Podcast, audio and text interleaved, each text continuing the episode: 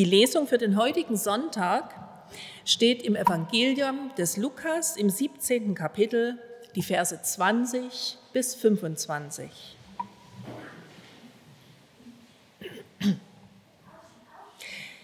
Als er aber von den Pharisäern gefragt wurde, wann kommt das Reich Gottes, antwortete er ihnen und sprach, das Reich Gottes kommt nicht so, dass man es beobachten kann. Man wird auch nicht sagen, siehe, hier ist es oder da ist es. Denn siehe, das Reich Gottes ist mitten unter euch. Er sprach aber zu den Jüngern, es wird die Zeit kommen, in der ihr begehren werdet, zu sehen einen Tag des Menschensohns und werdet ihn nicht sehen. Und sie werden zu euch sagen, siehe da oder siehe hier, geht nicht hin und lauft nicht ihnen nach. Denn wie der Blitz aufblitzt und leuchtet von einem Ende des Himmels bis zum anderen, so wird der Menschensohn an seinem Tage sein. Zuvor aber muss er viel leiden und verworfen werden von diesem Geschlecht. Ein kleiner historischer Exkurs am Anfang. Das Deutsche Kaiserreich 1871 bis 1918. Und in diesem Deutschen Kaiserreich herrschten drei Kaiser. Das war Wilhelm I., Friedrich III. und Wilhelm II. Und da gab es sogar dieses Drei-Kaiser-Jahr 1888, ähm, weil der Friedrich III. nach nur 99 Tagen seiner Herrschaft starb. Und da gibt es auch eine kleine Verbindung hier in unserer Region. 1922, da heiratete Hermine, Prinzessin Reuß ältere Linie aus Greiz, den verwitweten und schon ja längst abgedankten Kaiser Wilhelm II. im niederländischen Exil. Und dort haben die beiden ein Stück davon geträumt, von einem Comeback der Monarchie auf deutschem Boden. Aber in der Zwischenzeit hat sich schon längst eine parlamentarische Demokratie durch die Weimarer Republik äh, auf deutschem Boden gebildet. So war das gewesen, dieses Reich dieses Deutsche Reich mit seinen Herrschern. Und in unserer Welt gab und gibt es immer wieder verschiedene Reiche mit verschiedenen Herrschern, Leute, die da irgendwie äh, versuchen, die Fäden zusammenzuhalten. Und die einen machen das besser und die anderen machen das schlechter. Oft verbinden wir so mit diesem Begriff ein Reich und da herrscht jemand nicht besonders Gutes. Wir denken an Machtmissbrauch, wir denken an Unterdrückung, wir denken an Herrschende, die keine Grenzen kennen, auch nicht die ihrer Amtszeit. Wir denken daran, dass Menschen in totalitären Staaten in Unfreiheit leben müssen. Ja, und nicht zuletzt denken wir auch an die Grenzen unseres politischen Systems, obwohl wir ja trotzdem in einem freien Land leben können. Nun haben wir in unserer Lesung gerade eben aus Lukas 17 etwas gehört, nämlich auch von einem Reich, nämlich dem Reich Gottes. Und dieses Reich, dieses Reich Gottes wird uns in der Bibel immer in einem großen Kontrast zu allen irdischen Reichen beschrieben. Jesus sagt hier in diesem Textabschnitt aus Lukas 17, das Reich Gottes kommt nicht mit äußeren Zeichen. Es kommt also nicht daher zum Beispiel mit Militärparaden oder mit Eroberungszügen. Weiter heißt es dann, man wird auch nicht sagen, siehe hier oder da. Wir können das Reich Gottes eben nicht auf einer Landkarte oder auf einem Globus irgendwie abbilden. Übrigens wird das Reich Gottes auch nicht zwingend durch irgendwelche Kirchtürme äh, im Stadtbild markiert sondern Jesus sagt viel mehr, und das ist das Entscheidende, Vers 21 aus Lukas 17, das Reich Gottes ist mitten unter euch. Oder man könnte sogar noch übersetzen, etwas genauer vielleicht sogar, das Reich Gottes ist in euch.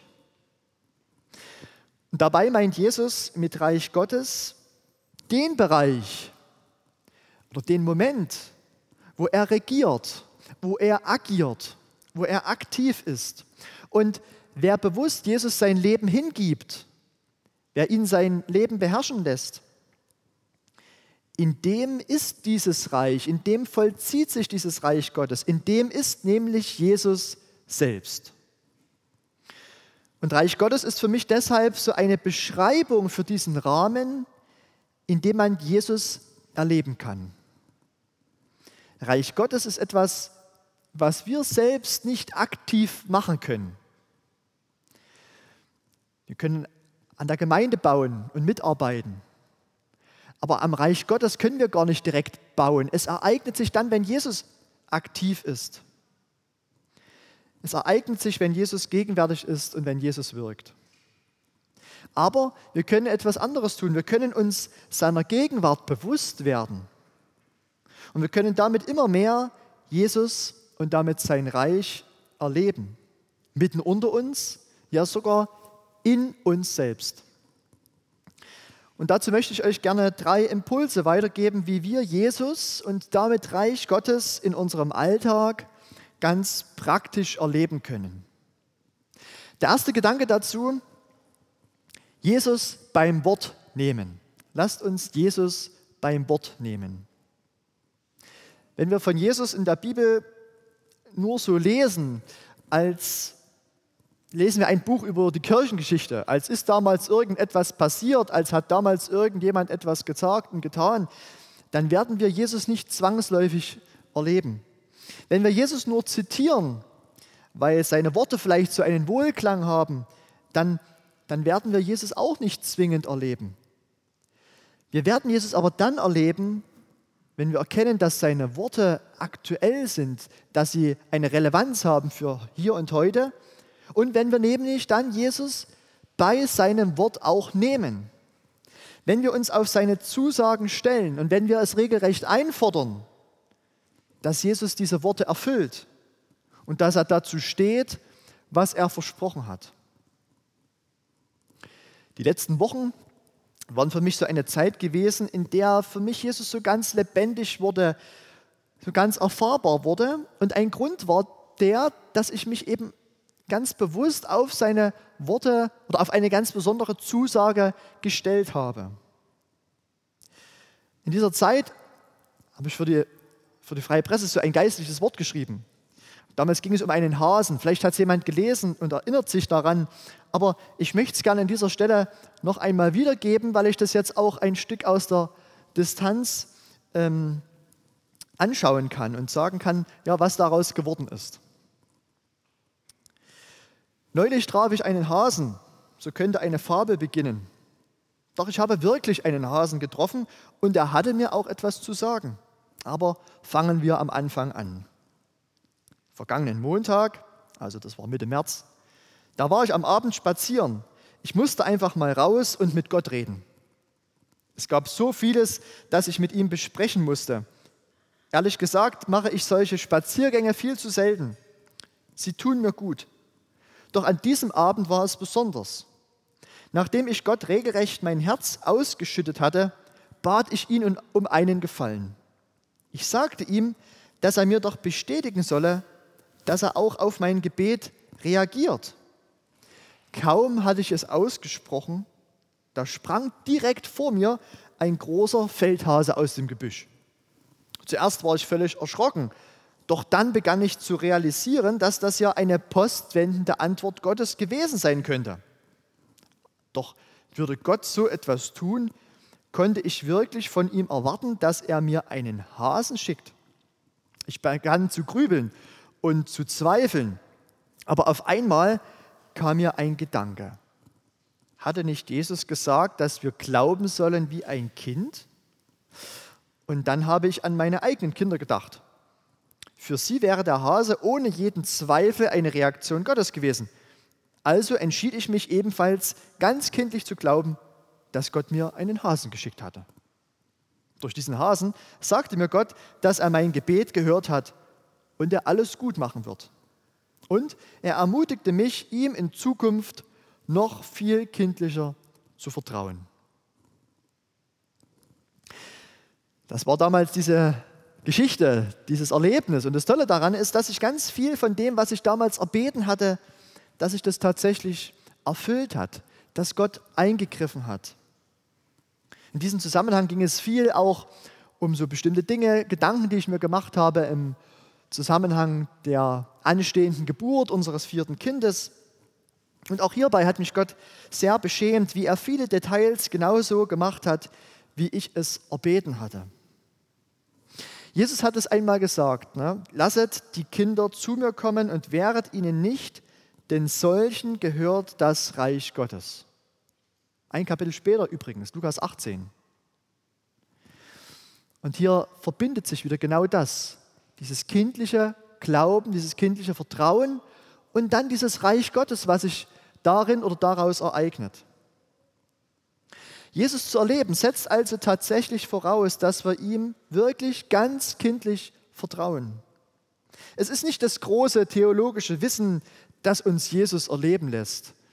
Es ist vielmehr dieses ja, naive und allen Zweiflern zum Trotz glaubende Vertrauen in Jesus und in seine Worte, das uns Jesus erleben lässt.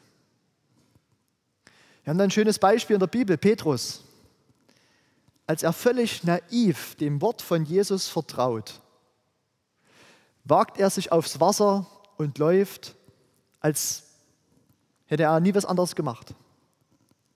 Als er hinterfragt und diese Erfahrung mit Jesus auf dem Wasser an den Naturgesetzen maß, da begann er zu sinken. Wie gut, dass auch in all unserem Zweifel Jesus uns festhält. Aber ich möchte uns dazu einladen, dass wir uns mit beiden Beinen ganz fest auf diese Worte, auf diese Zusagen von Jesus stellen, so wie Petrus sich auf das Wasser gestellt hat. Und dann werden wir staunen, wie sich Reich Gottes ereignet, wie nämlich Jesus erlebbar und erfahrbar wird, auch in unserem Leben, in unserem Alltag, in all unseren Gedanken und Sorgen. Das zweite, der zweite Gedanke, wir machen uns bewusst, dass Jesus wirklich da ist. Um Jesus als einen, eine reale Person, als den Auferstandenen, als den Lebendigen zu erleben, da muss ich mir immer wieder bewusst machen, er ist wirklich hier. Er ist wirklich gegenwärtig. Er ist hier, er ist unter uns hier vor Ort in der Kirche, er ist zu Hause oder wo ihr auch seid, er ist bei euch. Nicht nur als Gedanke, nicht nur als Idee, sondern ganz real anwesend.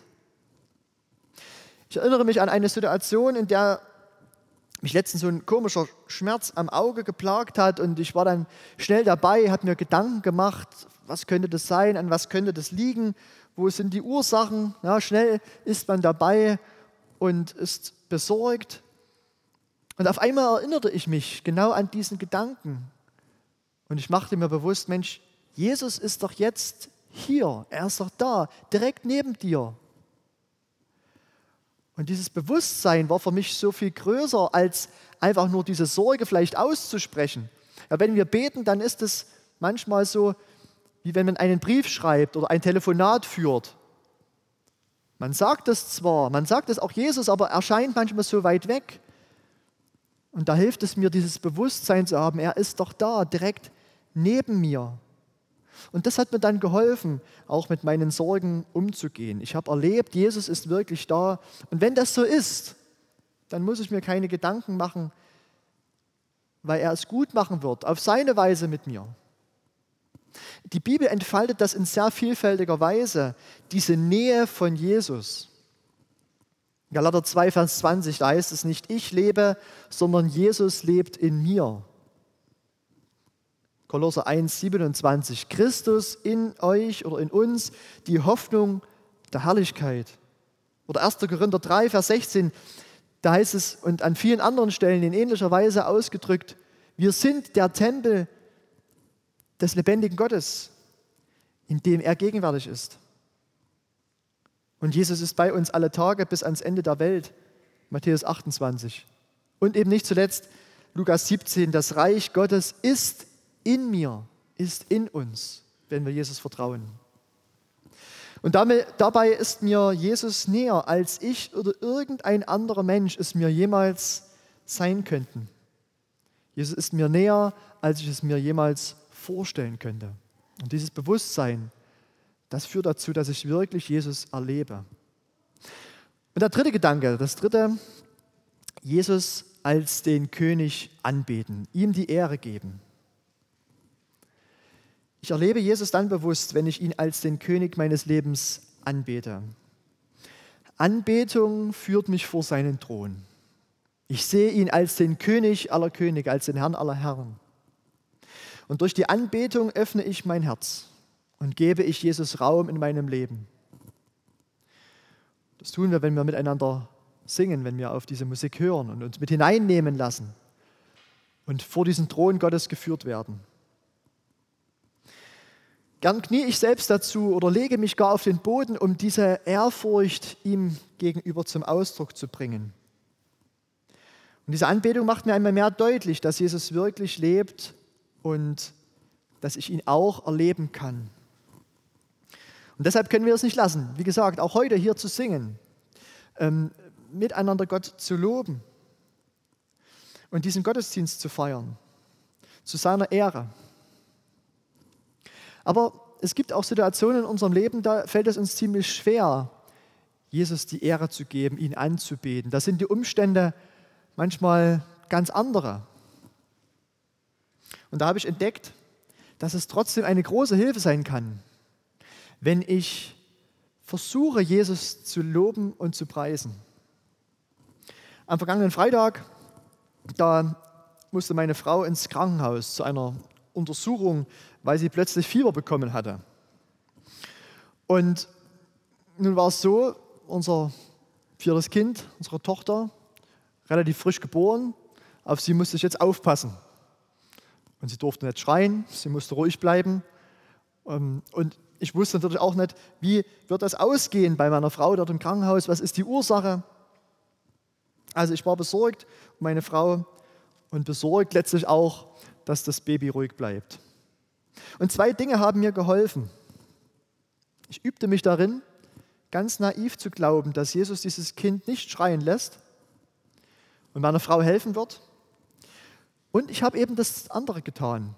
Ich habe Jesus gelobt, ich habe ihn angebetet. Auch wenn das mir vielleicht nicht ganz so leicht gefallen ist, weil meine Gedanken auf diese Sorgen ein Stück konzentriert waren. Und doch habe ich gesagt, ich will aber Jesus loben, weil ihm diese Anbetung gebührt, jetzt auch hier in dieser Situation. Und ich habe Jesus erlebt und ich habe ihn dadurch ganz besonders erlebt, ganz besonders nahe bei mir erlebt. Reich Gottes hat sich auch hier ereignet.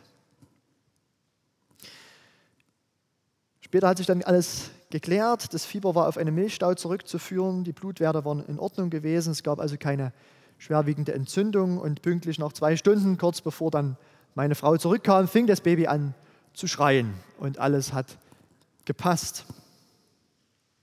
Und das war für mich so ein schönes Erlebnis, auch so ein schönes Zeugnis, was es bedeutet, Jesus zu erleben in meinem Alltag.